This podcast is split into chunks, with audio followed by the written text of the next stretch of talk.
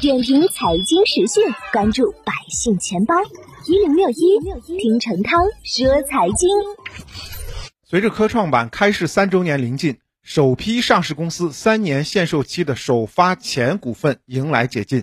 七月十五日晚间，九家首批科创板公司的控股股东、实控人大股东不少明确表达了惜售之意，延长锁定期和承诺不减持的股份对应市值。达到八百零八亿元，占七月二十二日当天首批二十五家公司理论解禁市值超四成，以实际行动锚定公司长期价值，给市场注入一剂强心剂。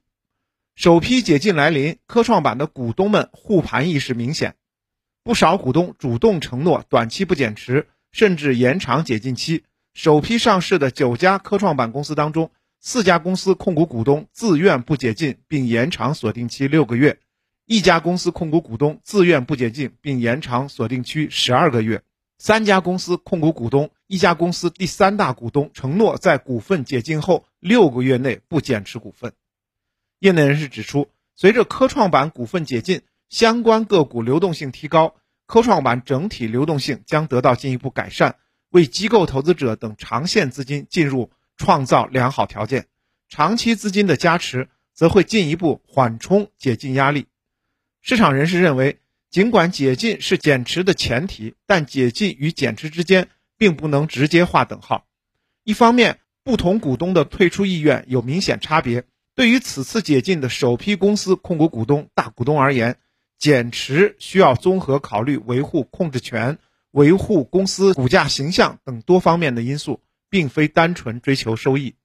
另外一方面，即使相关股东确需减持，其节奏也受到减持规则的调控。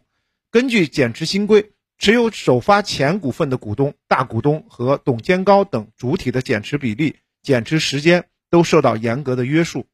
从中长期来看，随着限售股大量解禁，流通股数量的增加，有望进一步提升科创板交易活跃度。当前科创板流通股。占比明显低于主板和创业板，一定程度上限制了科创板的交易活跃度。但随着首发股东限售股迎来解禁，流通股数量有望大幅增加。与此同时，限售股大量解禁也有望提升机构投资者增持意愿，进一步打开增配科创板的空间。